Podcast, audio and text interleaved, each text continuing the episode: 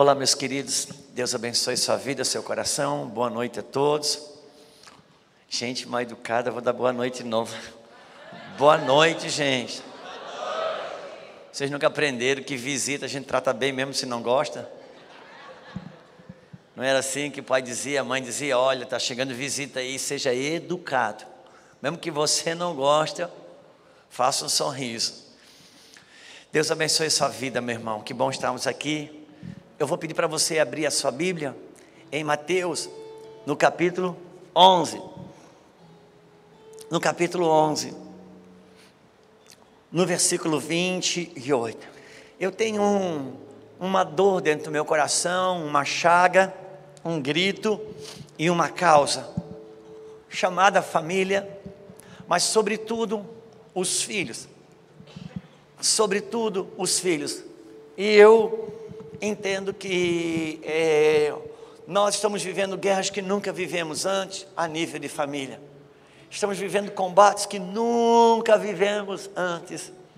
E, e os pais dos nossos dias, é, realmente eles é nítido, é claro e muito nítido que eles não têm noção de como seus filhos estão sendo afetados. Eles realmente não têm noção.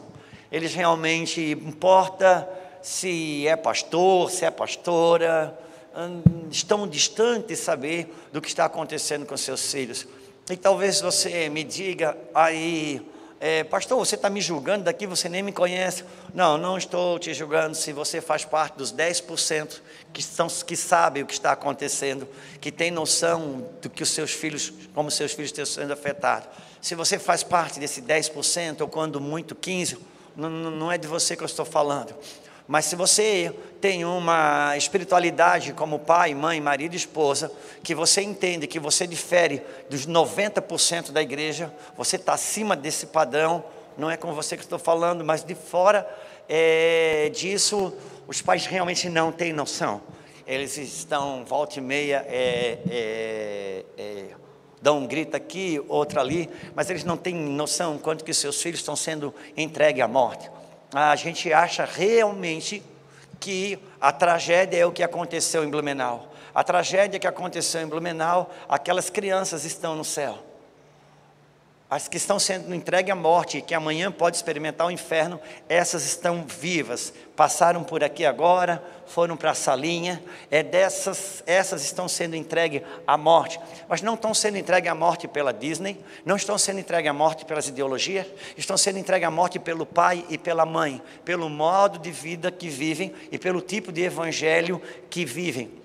E ainda que a morte venha de Disney, de ideologias e de outros mas, a, a, como eu diria, o, o, o, o altar de Moloque está lá. Quem coloca o filho lá é um pai, quem coloca um filho lá é uma mãe. E nós estamos vivendo dias difíceis. Eu não estou falando isso como crítica, porque porque a crítica é de quem não está lidando, não está brigando pela causa. A crítica é de quem não está entrando na guerra pela causa. Nossas filhas já estão relativamente criadas, as duas estão casadas. E eu hoje estou gastando toda uma grande parte do meu tempo pelas crianças e os adolescentes de hoje.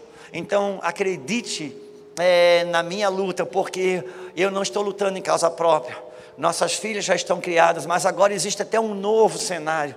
Um novo cenário. Filhos que foram criados, alimentados na fé, casaram e também, também estão sendo afetados e alguns até perdendo ou negando a fé.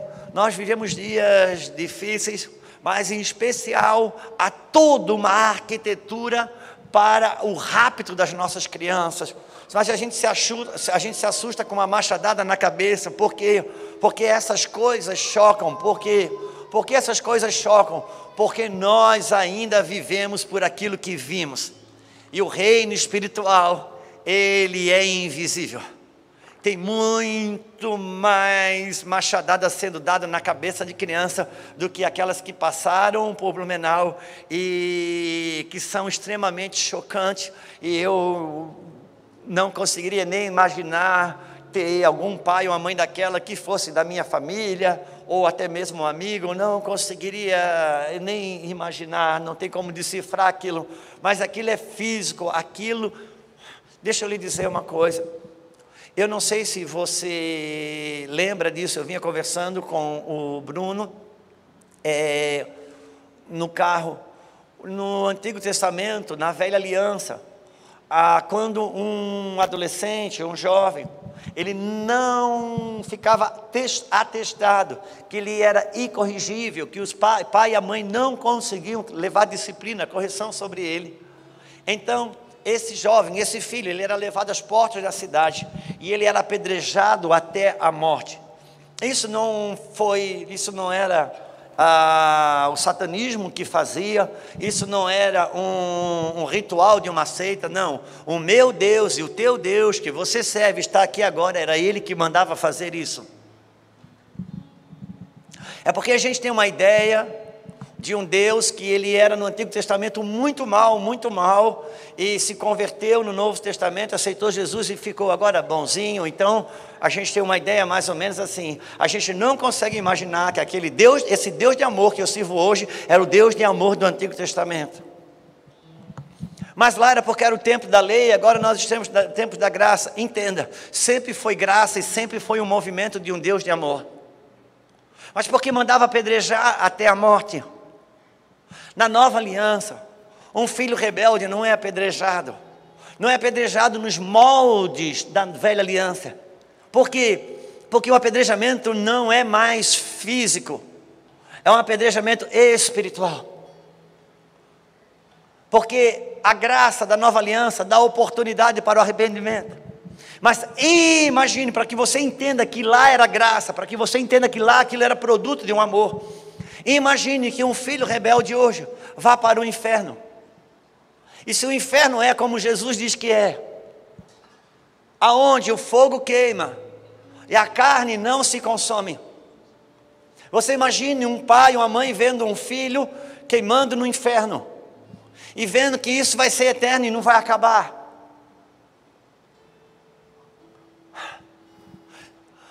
Só que aqui mandava apedrejar, isso não era graça.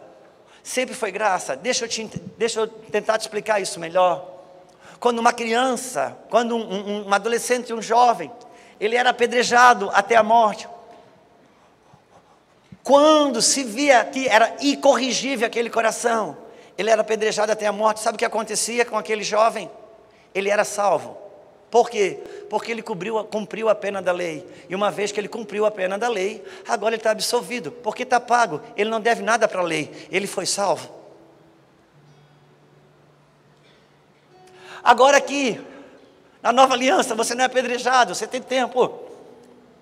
Mas se um filho desse vai para o inferno, você não teria condições de ver o seu filho sendo apedrejado? Tinha? Não. Mas se você visse um filho seu indo para o inferno eternamente, que você diria: Senhor, traz meu filho aqui, apedreja na minha frente até a morte, eu vou suportar a dor do apedrejamento, mas eu sei que ele vai ser salvo. Sempre foi amor, sempre foi graça. Quantos entendem que estamos falando? Sempre foi graça. E o Senhor está em busca e que essa graça ela entre e capture o coração dos nossos filhos, e capture o coração de maridos e esposas dentro de casa. E começa por quem? Começa por aquele e por aquela que foi alcançado por essa graça. É por isso que Hebreus vai falar de Moisés, de Moisés não, de Noé. Moisés fala que Noé, divinamente avisado sobre as coisas que haveriam de vir, construiu uma arca para a salvação da sua família. Eu te pergunto: quem na sua casa está avisado sobre as coisas que ainda virão de vir? Por favor, levante sua mão, não me deixe assim. Se você a pessoa da sua casa, está avisado, divinamente avisado sobre as coisas que ainda hão de vir, é com você que ele conta para a construção de uma arca para a sua casa. E como que eu construo uma arca para a minha casa? Como que eu acesso o coração da minha casa? Como acesso o coração de esposa, coração de filhos? Como acesso o coração de marido, o coração dos filhos? Tem um caminho. E qual é o caminho? Comece pela maneira que o Evangelho chegou até você, pela proposta dele, o próprio Senhor. Já não estamos mais falando de um pregador, eu estou falando do próprio Senhor. Como que o Senhor me propôs ajuda? Como que o Senhor me propôs salvação? Como que Ele dos seus lábios pregou para mim? Chegou para mim, chegou para você e disse: Vinde a mim, vós todos que estáis cansados e sobrecarregados, e eu vos, uau, eu vos aliviar. Vinde a mim todos vós que estáis cansados e sobrecarregados. Por quê? Porque o que pesa sobre nós não é a carga. A carga cada um tem que levar a sua. O que nos machuca, o que nos fere, o que nos, nos rouba energia é a sobrecarga. E qual é a sobrecarga? Eu já contei essa história mais ou menos um milhão de vezes, talvez seja um milhão e uma, eu conto agora. E você faz de conta que nunca ouviu, para não me constranger. Mas tem aquela história de um homem com um carro de boi, andando e olha na beira do caminho, um senhorzinho com aspecto de cansado, um grande, um grande saco cheio de, de alguma coisa no seu lado, e aquele homem se compadece para e diz: Senhor, vejo que estás cansado nesse trajeto, suba. Aquele homem pegou aquele saco, colocou nas costas, subiu e o, o homem do carro do boi perguntou: O que o senhor está levando nesse grande saco aí? Ele disse: Pedras. Estou levando pedras, estou construindo algo e vim buscar na pedreira. Estou construindo um muro na minha casa. E o carro de boi foi. Depois de quase um quilômetro andando, aquele homem olhou para o lado e aquele senhorzinho estava com o saco de pedra nas costas ainda. E ele, Senhor, o que se passa? Parei para lhe dar uma carona e o senhor está com esse saco de, de pedra nas costas, por favor, coloque esse saco na carroça logo. E o homem disse: Não, não. Os bois já estão levando nós dois, deixa que o saco de pedra eu levo. Eu me pergunto: quantos pesos que Jesus já levou na cruz ainda estamos carregando?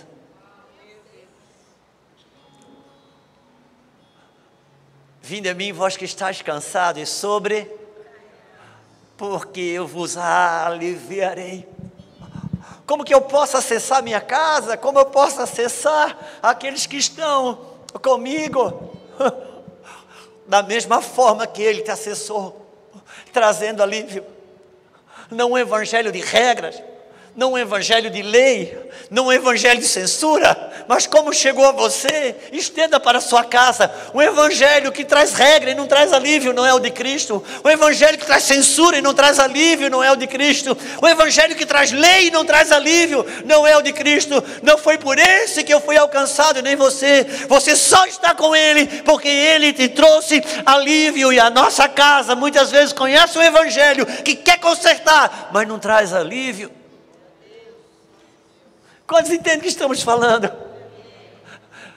E quer dizer que não vai ter conserto?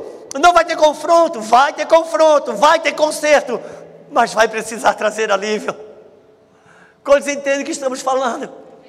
Uma casa que tem que enfrentar uma super espiritualidade de alguém que traz um padrão espiritual, místico, que exige muita coisa, mas não traz alívio. A casa não tem interesse. Quem algum dia aqui já foi no quiroprata? Alguém já foi? Você já foi? Meu irmão, que é aquilo ali, aquele homem é o Satanás, aquele cara. Jesus descrente. Você é um. Olha aqui, cara, pelo amor de Deus, faz isso não. O cara pega aqui. E pior que a gente vai atrás dele ainda paga. Para sofrer. Sabe por quê? Porque toda aquela dor, no final acaba em alívio. Você não se aceita ser consertado, porque não te traz alívio. Vinde a mim, vós que estáis cansado e sobrecarregado, porque eu vos. Nosso evangelho, a nossa casa precisa trazer alívio. Porque foi assim que ele chegou até mim. Foi assim que ele chegou até você. O evangelho que traz confronto, mas não traz alívio, não é o dele. O evangelho que traz conserto e confronto, mas não traz alívio, não é o dele. Porque não foi esse evangelho que eu abracei. Eu só estou aqui e aceito todo o tratamento dele, porque ele me propõe alívio. Casas cujo evangelho não traz alívio, traz regra. Pode, não pode, traz censura, mas não traz alívio. Não é o dele, porque o evangelho dele, eu só estou aqui ainda, porque ele me traz alívio. Quando você entende que estamos falando? Ah, ele não trabalha como eu trabalho, ele não é como eu. Quem aqui é pregador do evangelho? Ninguém, mano. Obrigado, você levantou a mão, nós temos umas, temos duas, não vou, não é pegadinha não, você também prega o evangelho. Quem mais prega o evangelho aqui? Que tem essa unção de pregar. Uau! Para vocês que pregam o evangelho de púlpito, que tem essa linha de atuação de púlpito. Você prega também, irmão? Vou falar só com você porque os outros não mostraram interesse. Tem ninguém interessado? É só nós dois.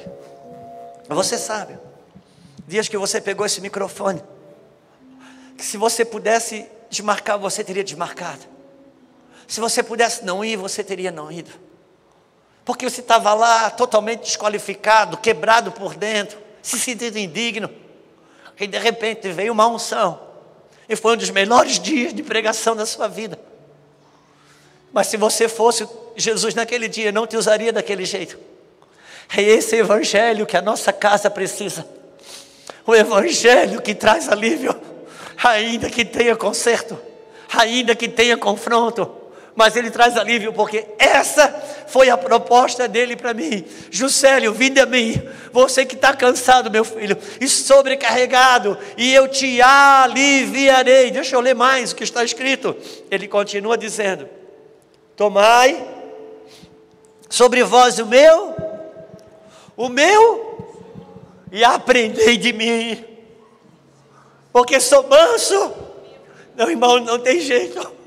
Se tem humildade, tem mansidão. Teu filho para para aprender. Se tem humildade e mansidão, sua filha para para aprender. Se tem humildade e mansidão, a esposa para para aprender. O marido para para aprender. Mas na nossa ira, na nossa justiça própria, a arrogância vai lá em cima e a gente quer consertar o outro a partir do que falta, sem ser agradecido por aquilo que já tem. Porque é assim, quando eu me sinto afetado pela minha Lulu, quando eu tenho a minha. Quando eu acho que agora não tem mais o que brigar. Que ela só toma água da geladeira, mas não repõe. Agora eu quero brigar. E sabe o que eu digo? Eu digo que ela deveria colocar água, porque só eu que coloco. Aí sabe o que faz? Aí ela, para não sair por baixo, ela aponta uma coisa que falta em mim. E eu que não sou bobo nem nada, sou melhor de argumento que ela. Eu aponto mais duas coisas que faltam nela.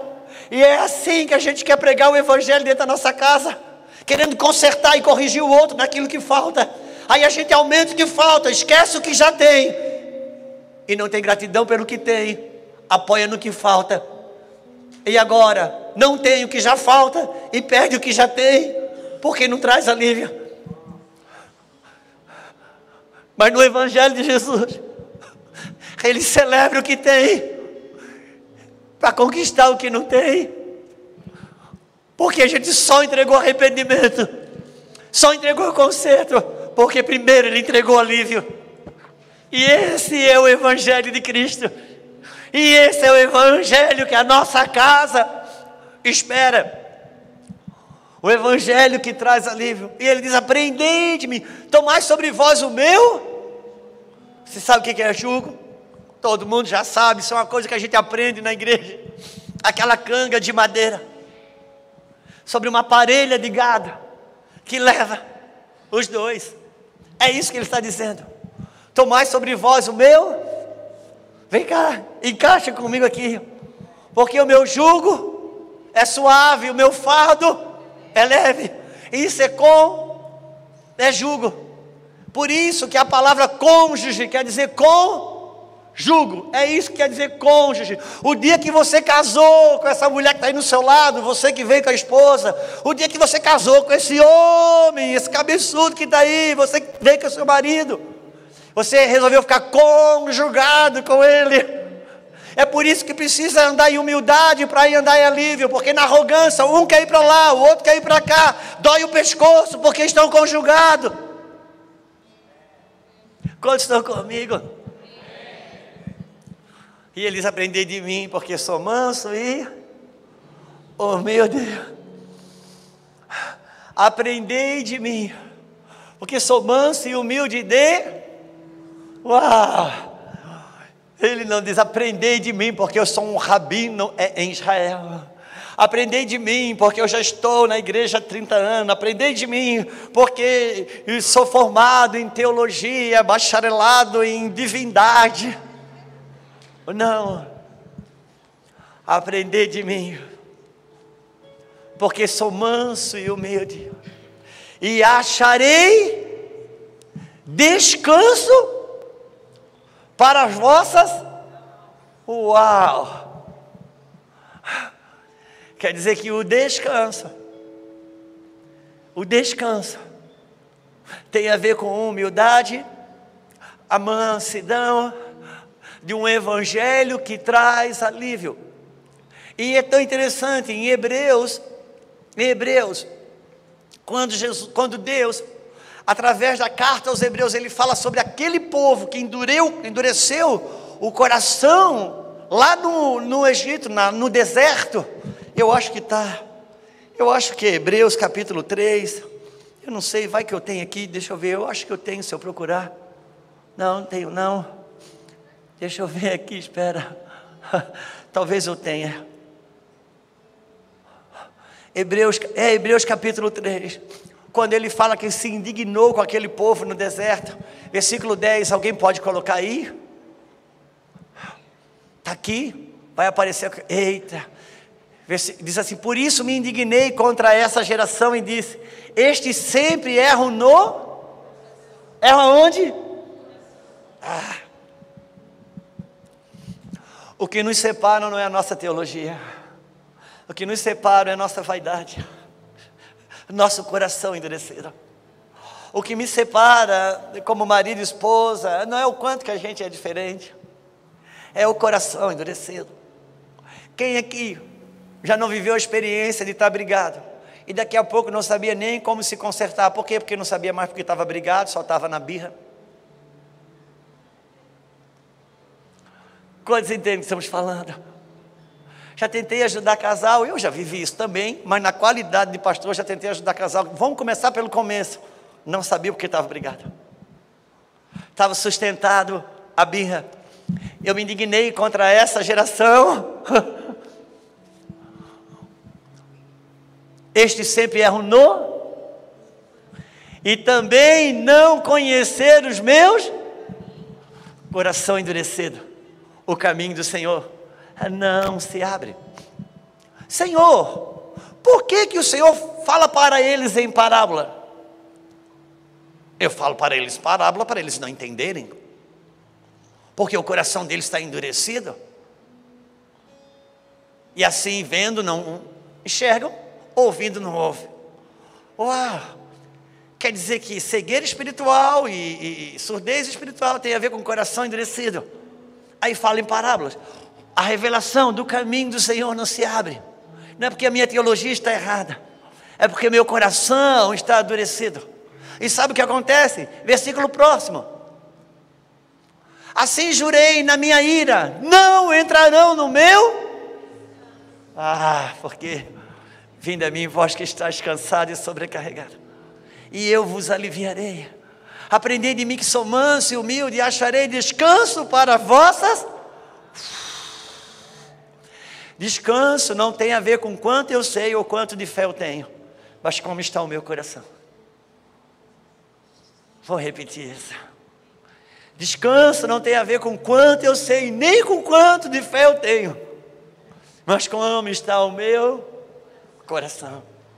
Tem um texto que eu já falei tanto sobre ele, mas se você me permite, eu peço para você abrir. Se eu tiver, se eu achar aqui, eu vou pedir para você abrir. É Êxodo capítulo 4, versículo 2.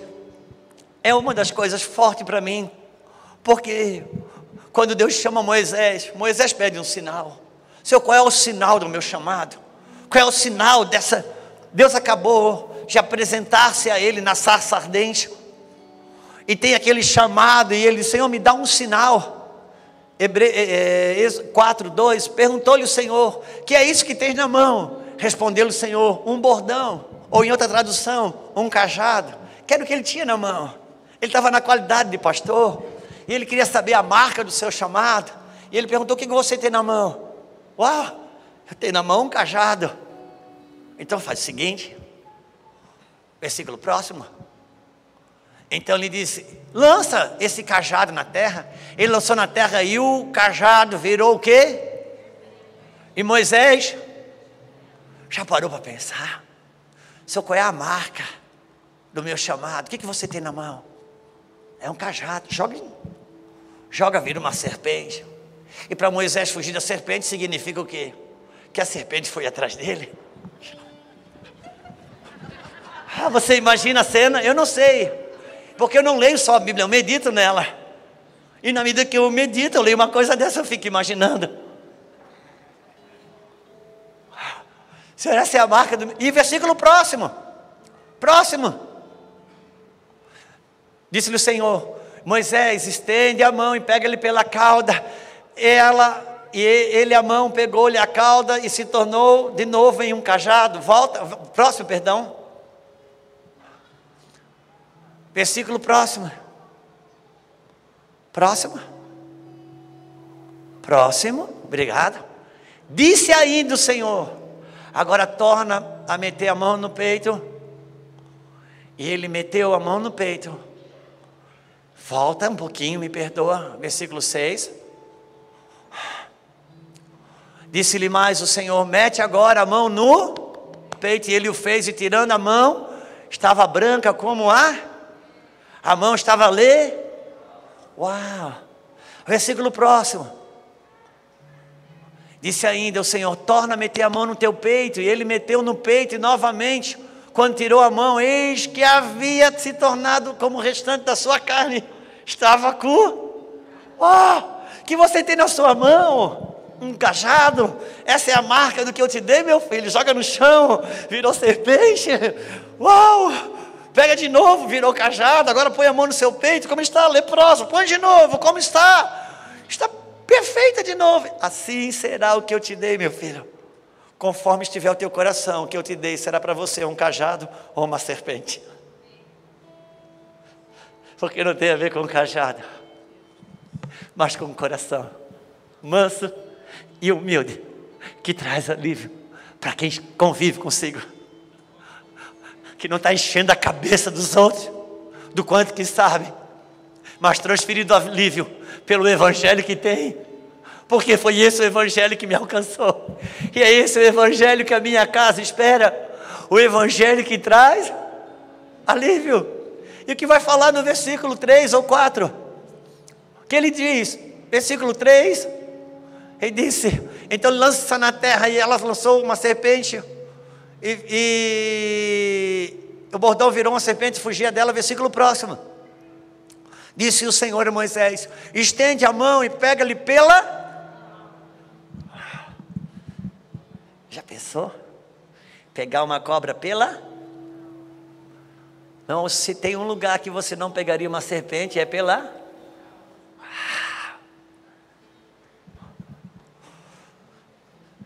vai precisar de confiança no Senhor. Vai precisar de confiança. Não, eu quero pegar por aqui, porque eu quero ter o controle. Eles pegam pela cauda. Sai do controle, que isso é coisa de coração endurecido. Tenha confiança. Tenha confiança. Vinde a mim, vós que estáis cansado e sobrecarregado, e eu vos Aprendei de mim, que sou manso e humilde, e acharei descanso para as vossas almas. O Evangelho de Cristo ah, é um Evangelho a partir do descanso. Confronto, sim. Conserto, sim. Mas, sobretudo, descanso. Alívio e descanso. A minha casa precisa de alívio. Às vezes, quem tem o Evangelho em casa está enchendo a paciência dos outros dentro de casa. Traz alívio. Traz alívio.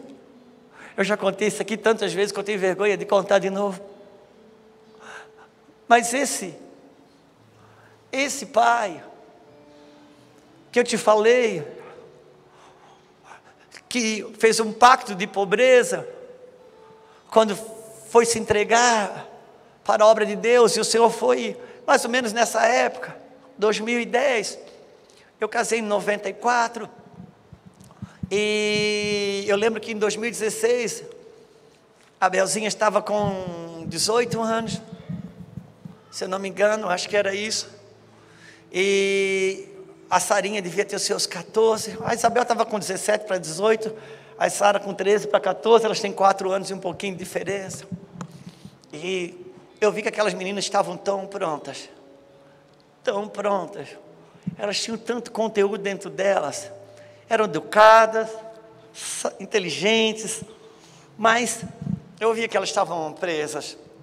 Vi que não rompia. Eu pensava, se na idade delas eu tivesse o que elas têm, e sabe de uma coisa? Eu senti que eu tinha que aproximar um pouco mais delas, para ajudar elas a destravar, porque havia certas prisões, eu percebia. Então eu cheguei mais perto para ajudá-las. E quando cheguei mais perto, o que eu vi? Eu simplesmente vi que elas não estavam presas nas prisões delas, mas nas minhas.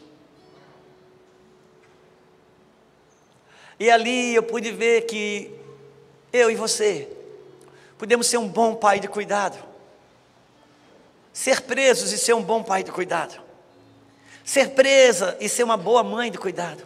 E eu vi que eu havia sido um bom pai de cuidado, mas agora não conseguia dar destino, porque você pode ser preso e ser um bom pai de cuidado, pode ser preso e ser uma boa mãe de cuidado, mas para ser um pai de destino e uma mãe de destino, você vai precisar ser livre. E como eu fazia para libertar elas agora? Eu precisei sair das cadeias. Eu saí das cadeias que me prendiam. Nos meus temores, nos medos, nos meus orgulhos espirituais. Ser mais pai e menos pregador. Ser mais pai e menos treinador. Ser mais pai. E comecei um processo. E Jesus foi realmente me libertando. Realmente foi me libertando, me curando ainda estou num processo, mas eu posso sentir o peso do avanço que eu tive. A Sarinha ainda brinca comigo, volta e meia eu faço algumas coisas, e a Sara ainda brinca, meu Deus, eu estou perdendo esse pai, estou com aquele ainda, meu Deus. Por quê? Mas sobretudo com a nossa mais velha Isabel, eu fui percebendo que agora eu era um outro pai, agora eu tinha uma outra dinâmica relacional. Mas eu via que a Belzinha não conseguia se relacionar com esse novo pai. Então percebi que ela não conseguia se desfrutar desse novo pai, porque dentro dela ainda estava o antigo, aquele boneco legalista, religioso da sua primeira infância. Então comecei um processo de tirar aquele pai para ela poder desfrutar desse. Talvez hoje você seja um pai melhor. Talvez hoje você seja uma mãe melhor. Talvez o seu filho não consegue acessar esse pai melhor, essa mãe melhor. Começa um trabalho de tirar aquele para o seu filho, a sua filha poder desfrutar melhor desse.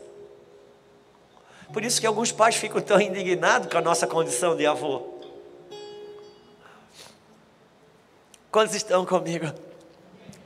Porque o Evangelho precisa trazer alívio. Foi esse evangelho que me alcançou, foi esse evangelho que te alcançou. Só estamos aqui nessa noite porque ele nos trouxe alívio. Essa palavra ainda ecoa.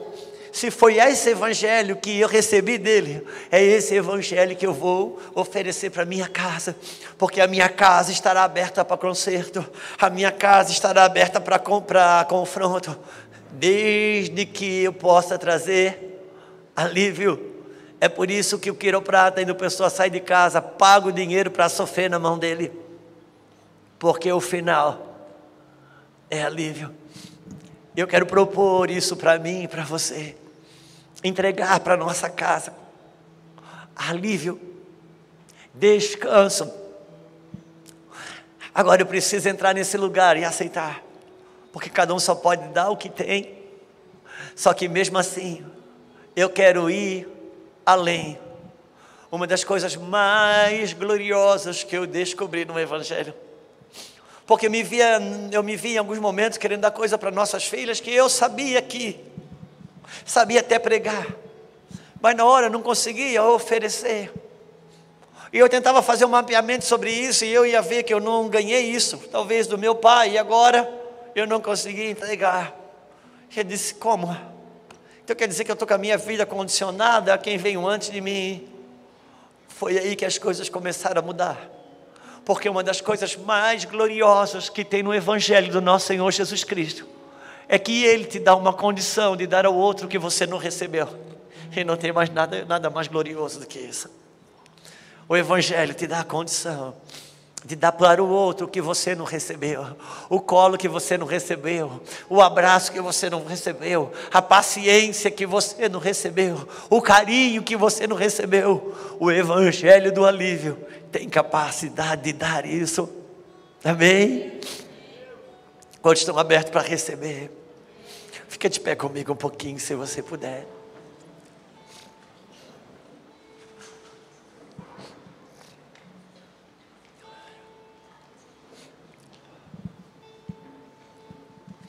E você está nesse lugar.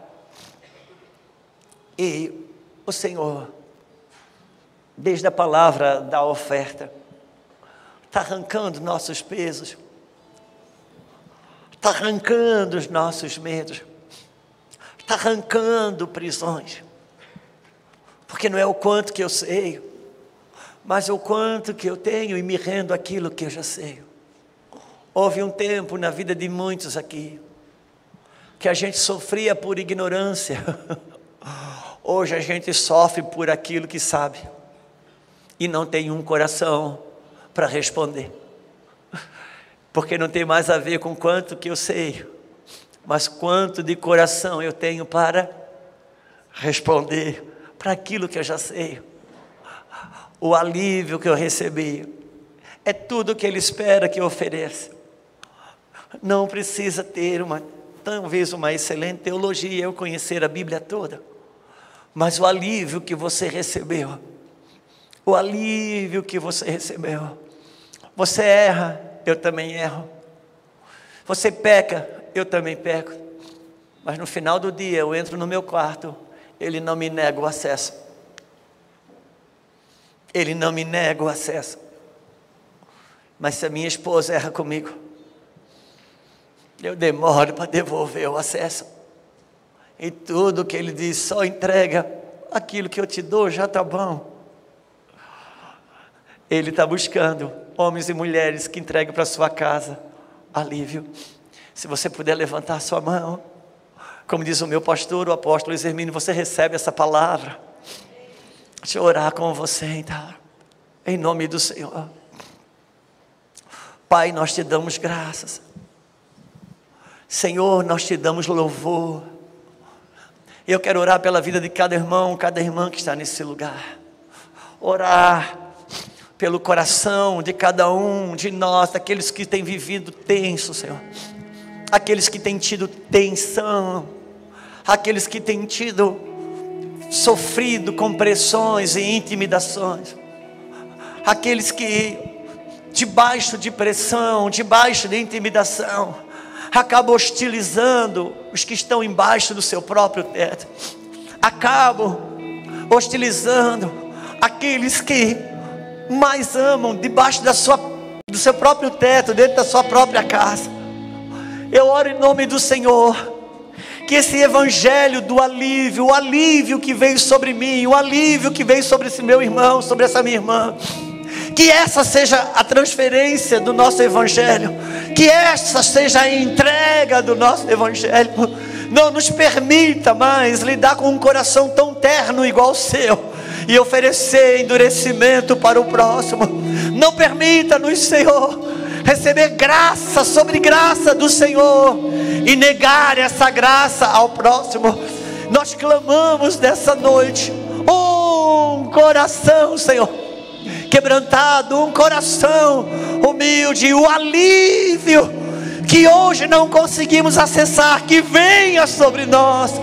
O alívio que está disponível e que não acessamos, que venha sobre nós. O Senhor, o Senhor não colhe onde o Senhor não semeia. O Senhor não corta onde o Senhor não planta. O Senhor nunca pedirá nada que o Senhor não nos tenha dado. Por isso nós pedimos a graça, a graça de entregar a quem está à nossa volta aquilo que o Senhor não nos tem negado. Em nome do Senhor Jesus. Em nome de Jesus.